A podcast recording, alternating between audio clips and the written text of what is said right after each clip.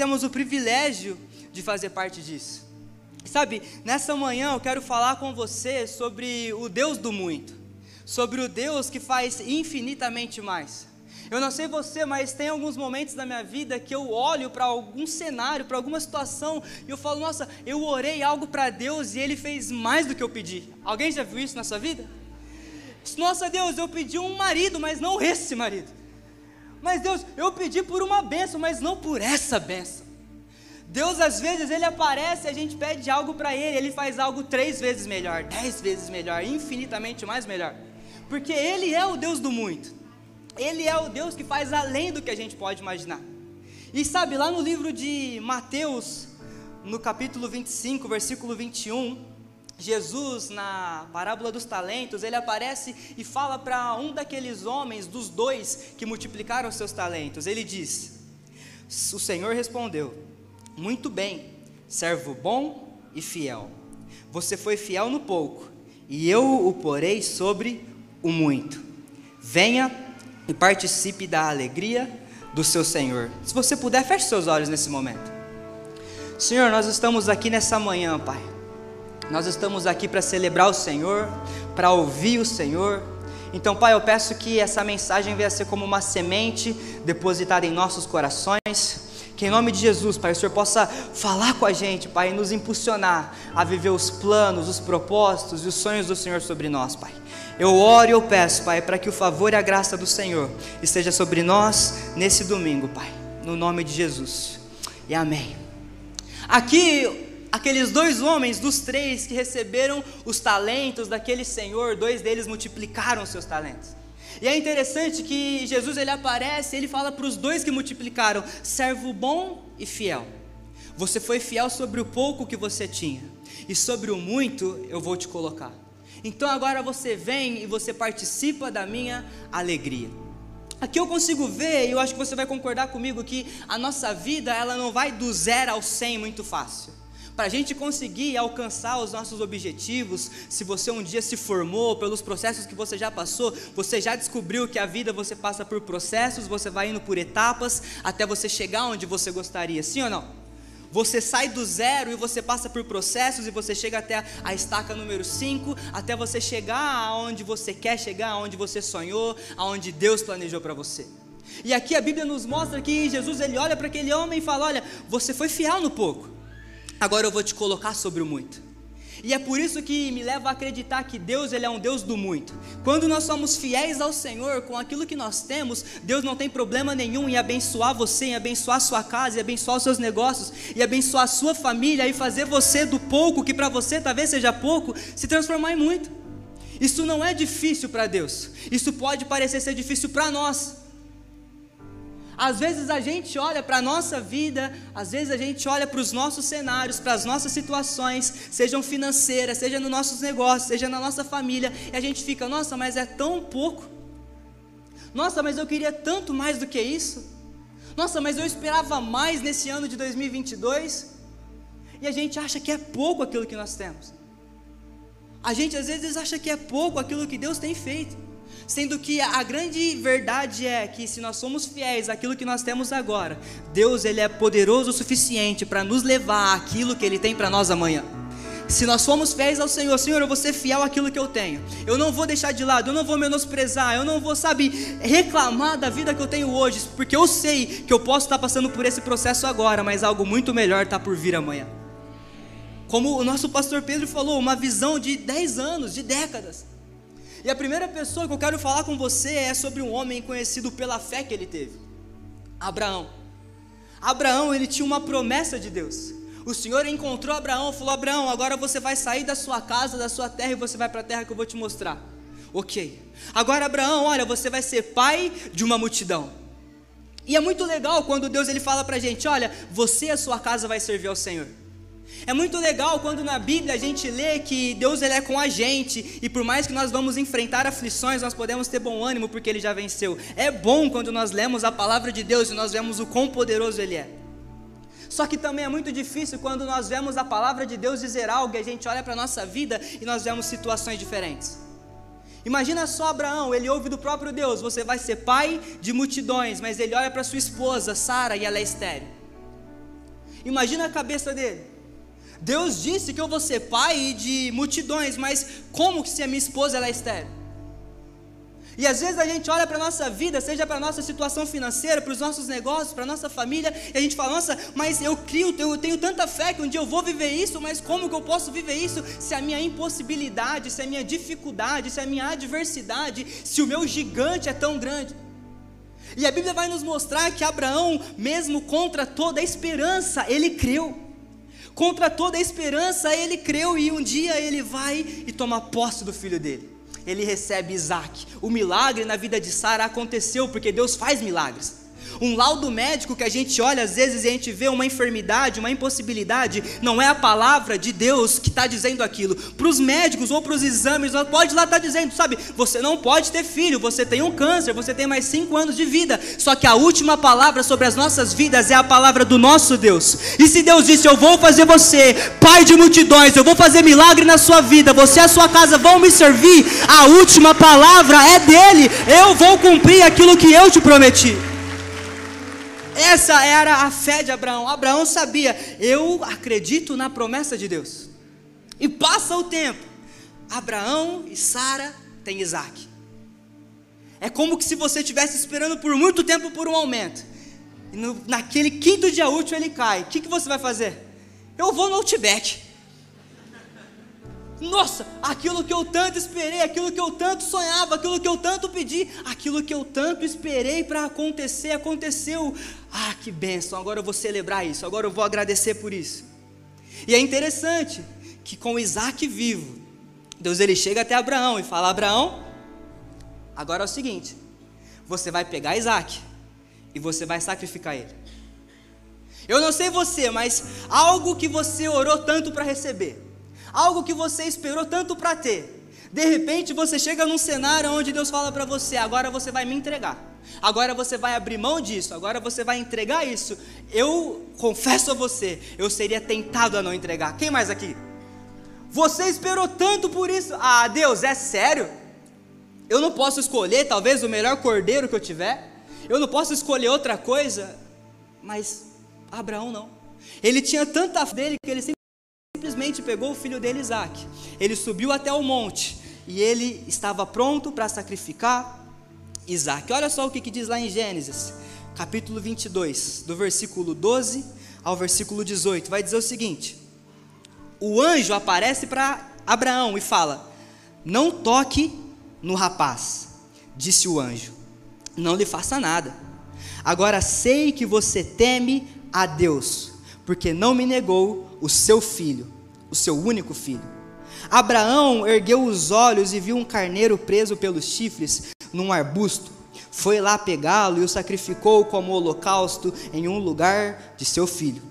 Abraão deu àquele lugar o nome de O Senhor proverá.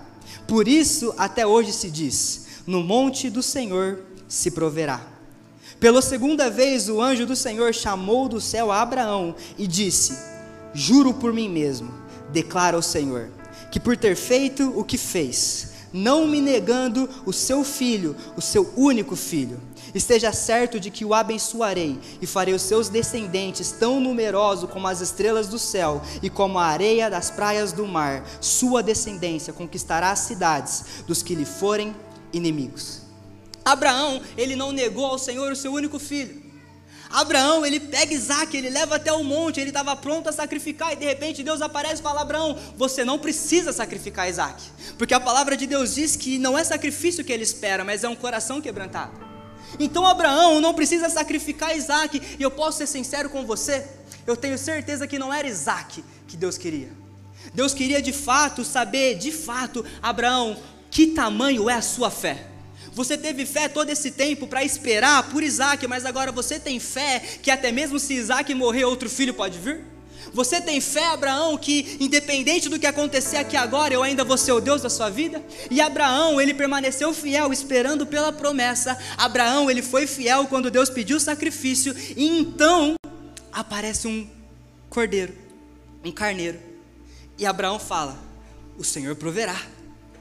Quando eu falo que Deus ele é um Deus do muito, eu quero dizer para você que quando nós somos fiéis ao Senhor, independente do que Ele nos pede, independente do que nós estamos passando, independente de como está a nossa vida, seja os nossos desafios bons ou ruins, Deus ele é a provisão para o que você precisa. Abraão ele olha e ele vê o cordeiro lá, o Senhor proveu. E na nossa vida, quando nós olhamos para o alto, quando nós olhamos para o céu, como Abraão fez, nós encontramos a nossa provisão nós encontramos aquele que é poderoso para prover na sua família, nas suas finanças, porque se Deus é o Deus do muito e Ele opera nas nossas fraquezas, Ele opera nas nossas impossibilidades, nós podemos ter fé que a nossa fé, a nossa fidelidade, a nossa obediência, a nossa convicção do Deus que nós servimos, independente do que nós estivermos enfrentando, seja coisas ruins, independente de quais foram os laudos ou as situações que nós vamos enfrentar, Deus é a provisão, Deus é a provisão na sua angústia, Deus é a provisão provisão no seu desânimo, Deus é a, a provisão na sua casa, Deus é a provisão na sua família, Deus é a provisão na sua empresa. Sempre quando você é fiel ao Senhor, você obedece a Ele, você vai em direção ao que Ele prometeu para você, não importa quais sejam as adversidades, a provisão de Deus vai vir sobre você, vai honrar você, vai recompensar você, vai surpreender você e você vai ver o tamanho do seu Deus que promete e cumpre. A provisão de Deus um Deus que provê. Se tem algo que eu tenho acreditado ano após ano, é que o meu papel não é me preocupar como vai ser, é só confiar em quem me prometeu. Deus ele tem a provisão para a sua vida. Quando você é fiel ao Senhor, quando você permanece obediente ao Senhor, Ele é fiel. E se tem algo que eu acredito é que essa, esse é o meio com que Deus trabalha, através da nossa fidelidade. Há quanto tempo você espera por um milagre? Há quanto tempo você busca por algo de Deus? Abraão, ele passou pela prova da espera, ele passou pela prova para ser aprovado. E se tem algo que eu acredito que todas as provações que nós passamos não é porque Deus quer nos reprovar, mas é porque Ele quer nos aprovar. Deus não quer olhar para você e falar, nossa, pequena é a sua fé. Não, eu acredito que Ele quer olhar para você e falar assim, ó, grande é a sua fé. Você creu em mim, você confiou em mim, você foi fiel a mim. Uma vida de fidelidade ao Senhor é uma vida onde nós provamos as recompensas de Deus. Eu acredito que você quer viver as recompensas de Deus. Eu acredito que você quer se surpreender com a provisão do Senhor. É só você ser fiel, esperar e obedecer a Deus. Esses são os segredos. Essas são as chaves para que nós possamos provar das maravilhas de Deus. É a nossa fidelidade independente do tempo da espera, independente do que for que você tiver que sacrificar, Deus ele está pronto para abençoar você. E eu acredito mais do que isso. Abraão ele já tinha Ismael, mas a própria palavra de Deus diz sobre Isaac que ele era o único filho. Eu acredito que quando Abraão ele não teve medo de entregar o seu único filho, Abraão mostrou para Deus que ele estava pronto para receber todas as outras multidões que ele havia prometido. Sempre quando você, com o pouco que você tem, às vezes com a situação que você está enfrentando, com o cenário que você está, você é fiel ao Senhor, você permanece na presença do Senhor, pode ter certeza, essa é a resposta que Deus esperava para fazer desse seu único filho, desse seu pouco, o canal do muito que Ele tem para a sua vida. É a obediência, a fidelidade, é como nós nos posicionamos diante dEle. E a segunda coisa é sobre ter um coração grato. Eu, por muito tempo, eu confesso para você que eu murmurei e reclamei muito na minha vida.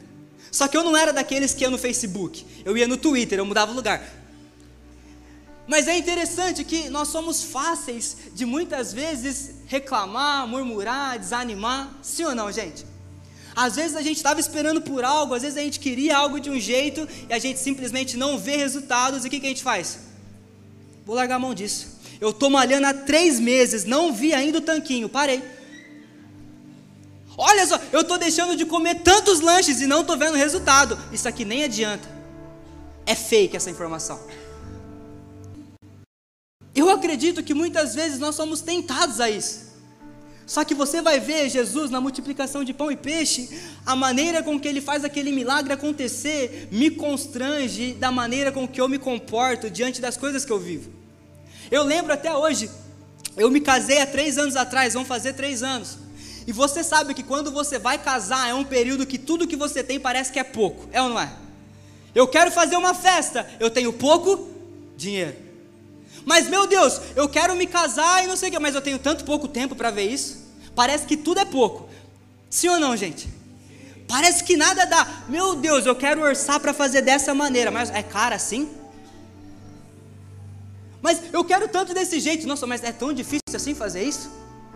E eu me lembro que o meu cabelo branco começou a nascer nesse momento. Eu lembro que a hora que eu. Meu Deus, piorou depois que chegou a CPFL. Mas quando eu passei por aquele momento na minha vida que foi incrível, foi o momento onde eu mais provei do favor de Deus. Foi o momento também onde eu mais vi que o meu pouco não era comparado ao muito que Deus podia fazer. E sempre quando eu olhava, eu falava: Meu Deus, Maria Clara, como que a gente vai conseguir fazer isso? Como que vai ser dessa maneira? Como vai ser a partir daqui? E a gente olhava para algumas coisas e a gente falava: Ah, não, Deus proverá. É a fé do crente. Deus vai prover. Não sei como, mas Deus vai prover. E aí, realmente, Deus proveu. Mas foi nesse momento onde Jesus ele falou muito comigo sobre esse texto lá no, lá no livro de Marcos, no capítulo de número 6. Marcos 6,41, quando Jesus multiplica o pão e peixe. Olha só o que, que diz: Tomando os cinco pães e os dois peixes, e olhando o céu, deu graças. Repete comigo: deu graças. É, e partiu os pães. Em seguida, entregou-as aos seus discípulos para que os servissem ao povo. E também dividiu os dois peixes entre todos eles. Todos comeram e ficaram satisfeitos. E os seus discípulos recolheram doze cestos cheios de pedaços de pão e de peixe. Os que comeram foram cinco mil homens. É muito interessante, porque ali eles estavam diante de um momento de fome, e crente sente fome. Crente sente fome. Você sai daqui, o que você vai fazer a primeira coisa? O almoço. O marido paga alguma coisa. Crente sente fome. É incrível que eu vejo aqueles discípulos diante de Jesus e chegam para Jesus e falam: Jesus, eles estão com fome. E Jesus vira para os discípulos e fala: Tá bom, dá algo para eles comerem. E aí os discípulos voltam para Jesus, mas será que 200 denários vai dar certo de dar comida para todos eles? A gente vai gastar esse dinheiro com eles? E Jesus virou e falou assim: Mas quantos pães nós temos? E ali eu já, eu acredito que Jesus já sabia que entre aquela um pequeno rapaz com aqueles poucos pães e peixes. E de repente aquele rapaz ele chega, ele entrega aos discípulos, os discípulos entregam a Jesus e olha, nós temos cinco pães, nós temos esses peixes. E Jesus, ele poderia às vezes ter olhado para aquele cenário, para aquela situação e falado: é muito pouco. Nós temos cinco mil homens aqui para comer. E olha só o que, que nós temos em mãos: temos muito pouco. Nós não temos como alimentar a todos. E às vezes parece que a nossa fé é muito pouco perto daquilo que nós temos para fazer. Eu quero um dia conquistar isso na minha vida. Eu quero um dia que os meus filhos vivam isso. Eu provar disso, mas é muito pouco, parece. Parece que o meu salário é pouco, parece que a minha fé é pouco, parece que a minha situação é muito pouco, parece que tudo é pouco. Só que Jesus não ficou se importando com o pouco pão e peixe que tinha. Jesus ele simplesmente pegou aqueles pães e peixes, a Bíblia fala que ele olha para o céu Gente, se a gente começar a olhar mais para o céu e menos para a terra, nós vamos viver muito mais do céu na terra. Quando nós enfrentamos alguma coisa, a gente fala assim: ó, meu Deus, eu estou enfrentando por isso, mas os meus olhos estão no céu, os meus olhos estão no Deus que cura, os meus olhos estão no Deus que restaura, os meus olhos estão naquele Deus que é poderoso. As coisas da terra não vão ter poder sobre o Deus do céu que nós cremos. Olha para o céu, e Jesus, ele olha para o céu ele pega aqueles pães e peixes e ele faz o quê? Ele dá graças. Se eu pego hoje para você e falo, olha, você vai ganhar agora uma viagem para sua reação. E a hora que você estiver lá, você vai me ainda fazer selfie para mim. E para todo mundo do seu Instagram. Olha como tá legal aqui, ó, o golfinho. Certeza que você vai se alegrar demais. Só que a lógica da mundo espiritual, do mundo espiritual, não é nós celebrarmos e nós agradecemos depois que nós conquistamos. Porque se alguém vira para você e fala, olha, agora você tem um aumento, a hora que o aumento cai, você, yes! Olha, você vai ganhar uma viagem, então me dá aqui a viagem que eu acredito. Enquanto a viagem não estiver na minha mão, eu não acredito. A hora que ela tá, yes! Parece que às vezes a gente só tem fé depois que acontece. O milagre aconteceu na sua casa, o milagre aconteceu na sua vida, o milagre aconteceu na vida dos seus filhos. Obrigado pelo milagre. Depois que aconteceu. Hebreus não fala que a fé é a certeza daquilo que nós cremos, mas não vemos. Jesus aqui, ele fez completamente o contrário daquilo que muitas vezes nós fazemos. Jesus não murmurou e não reclamou pelo pouco pão e pouco peixe. Jesus, ele agradeceu pelos poucos pães e poucos peixes. Ou seja, aquilo que antecede o milagre de Deus na sua vida não é a sua murmuração, a sua reclamação, mas é a sua gratidão. Aquilo que vai anteceder o favor de Deus sobre você é mesmo antes do milagre chegar, você olhar para o alto e falar: Deus, eu te agradeço pelo meu milagre, porque eu sei que você é fiel, eu sei que você vai fazer antes da promessa se cumprir. Eu já te agradeço, porque o meu Deus prometeu e ele não vai falhar, ele vai cumprir toda a promessa. Então, antes de ver, eu já já agradeço porque eu sei que Ele é fiel. Fé, o coração grato.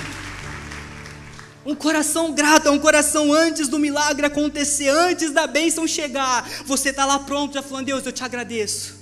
Mas eu ainda não estou vendo, Vitor. Os exames médicos ainda estão dizendo outra coisa. Eu não me importo com os exames médicos, eu me importo com o meu Deus. É a minha fé, é a minha gratidão, é a minha convicção. É muito fácil a gente olhar para o pouco e falar: quer saber? Eu desisto. É muito fácil nós olharmos para o pouco e dizer: quer saber? Não vai dar certo. É muito fácil desistir. Muitos são os que desistem. Mas a nossa fé é antes do casamento ser restaurado, você já agradece Deus, eu te agradeço. É antes da sua família estar servindo ao Senhor com você nessa comunidade, você já falar, Senhor, eu te agradeço. É antes do seu próprio negócio existir, você falar, Deus, eu já tenho o nome, eu já tenho a marca, eu já tenho o logo, eu já te agradeço. Fé é você agradecer antes de ver. É você anteceder. É você simplesmente, em vez de chegar diante do Senhor e falar, Deus, sabe, hoje eu quero te pedir, não, eu quero te agradecer. E eu lembro que eu e minha esposa, a gente começou a orar desse jeito: Senhor, nós te agradecemos pelo que você vai fazer. Senhor, nós te agradecemos por tudo que você vai fazer. E eu posso te falar algo? Jesus fez mais do que eu imaginava. Jesus fez mais do que eu poderia pedir, porque Ele é o Deus do muito. E é assim que Deus faz. Quando você coloca a sua fé em cena, o nosso Deus rouba a cena. Só coloca a sua fé em cena, Senhor. Eu vou te agradecer, independente dos poucos pães, independente dos poucos peixes, que isso é o meio que Deus trabalha. Porque às vezes a gente olha para a nossa empresa, para as nossas coisas, a gente fala, ah, mas é pouco. Só que você já parou para pensar que se não tivesse aquele pouco, talvez a multiplicação não teria acontecido? Então, ao invés da gente olhar para o pouco que nós temos, por que não valorizar esse pouco? Por que não olhar para esse pouco e falar, Deus, eu te agradeço por esse pouco, que é sendo fiel a Ele que Deus vai levar você ao muito. É sendo fiel a Ele que Deus vai recompensar você, abençoar você com o muito. É sendo fiel. E o povo de Israel, quando eles estavam saindo do Egito até a terra prometida, a palavra de Deus nos mostra que muitos deram na terra prometida porque eles simplesmente ficaram murmurando. Porque eles simplesmente ficaram reclamando, duvidando de Deus, com a sua incredulidade no seu coração. Sabe, aquilo que vai proteger a nossa fé contra a incredulidade é a nossa gratidão. Aquilo que vai proteger a nossa fé, aquilo que vai proteger a nossa convicção é a nossa gratidão. É, é todas as vezes a gente olhar para o cenário e falar: Deus, eu te agradeço, porque os meus olhos espirituais não estão terra, mas eles estão olhando para o céu. Eu te agradeço. E a última coisa, vocês estão gostando, gente? A última coisa é sobre Ezequiel. Ezequiel é essa história do profeta Ezequiel é algo que Deus ele fala muito comigo. Porque muitas vezes, como eu acabei de falar, a gente acaba parando com o processo do zero ao 100 e a gente às vezes não vê os resultados acontecerem, a gente desiste, a gente reclama, a gente murmura e Deus ele leva Ezequiel até um vale de ossos secos. Você pode ver Ezequiel 37, eu vou ler com vocês. Ezequiel 37, do versículo 4 ao versículo 5, vai dizer o seguinte: Então ele me disse, isso é Ezequiel dizendo: Profetize a esses ossos e diga-lhes, ossos secos, ouçam a palavra do Senhor. Assim diz o soberano, o Senhor, a estes ossos: Farei um espírito entrar em vocês, e vocês terão vida. Ezequiel ele está diante de um vale de ossos secos. E talvez você, assim como eu, já teve algum vale de ossos secos na, na sua vida.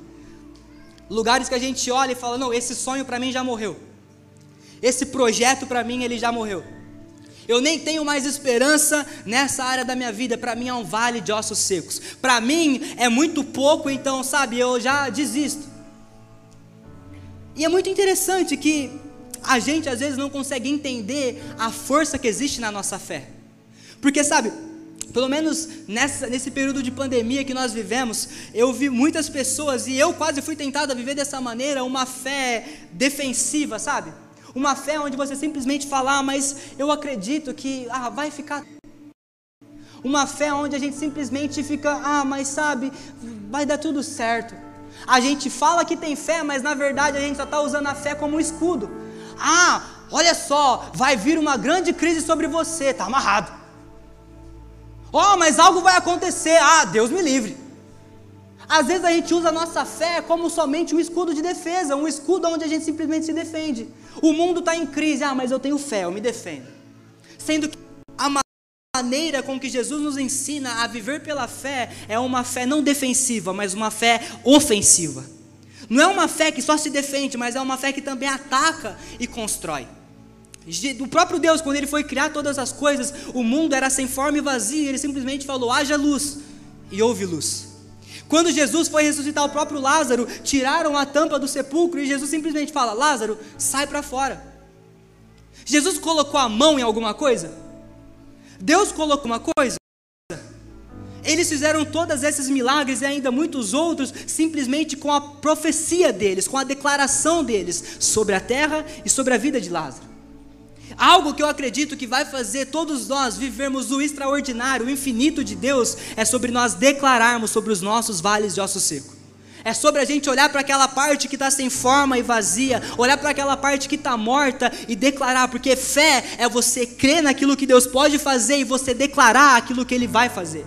Fé é você olhar para a situação da sua família e você falar, independente de como ela está agora, eu vou servir ao Senhor junto com os meus filhos, junto com o meu marido, junto com a minha esposa, independente de como a minha vida está agora, independente desse laudo médico, independente dessa crise que eu estou enfrentando, eu vou declarar sobre esse vale o Deus que cura, o Deus que realiza, o Deus que restaura, o Deus que cumpre, o Deus que faz infinitamente mais. Fé é você profetizar. Eu estava falando com o irmão na sexta-feira, ele estava me contando o testemunho da filha dele, e eu virei para ele, uma frase que eu ouvi, eu falei com ele, eu falei, olha, um dia eu ouvi, cara, que se não houver enfermidade, como vai se manifestar o Deus que cura?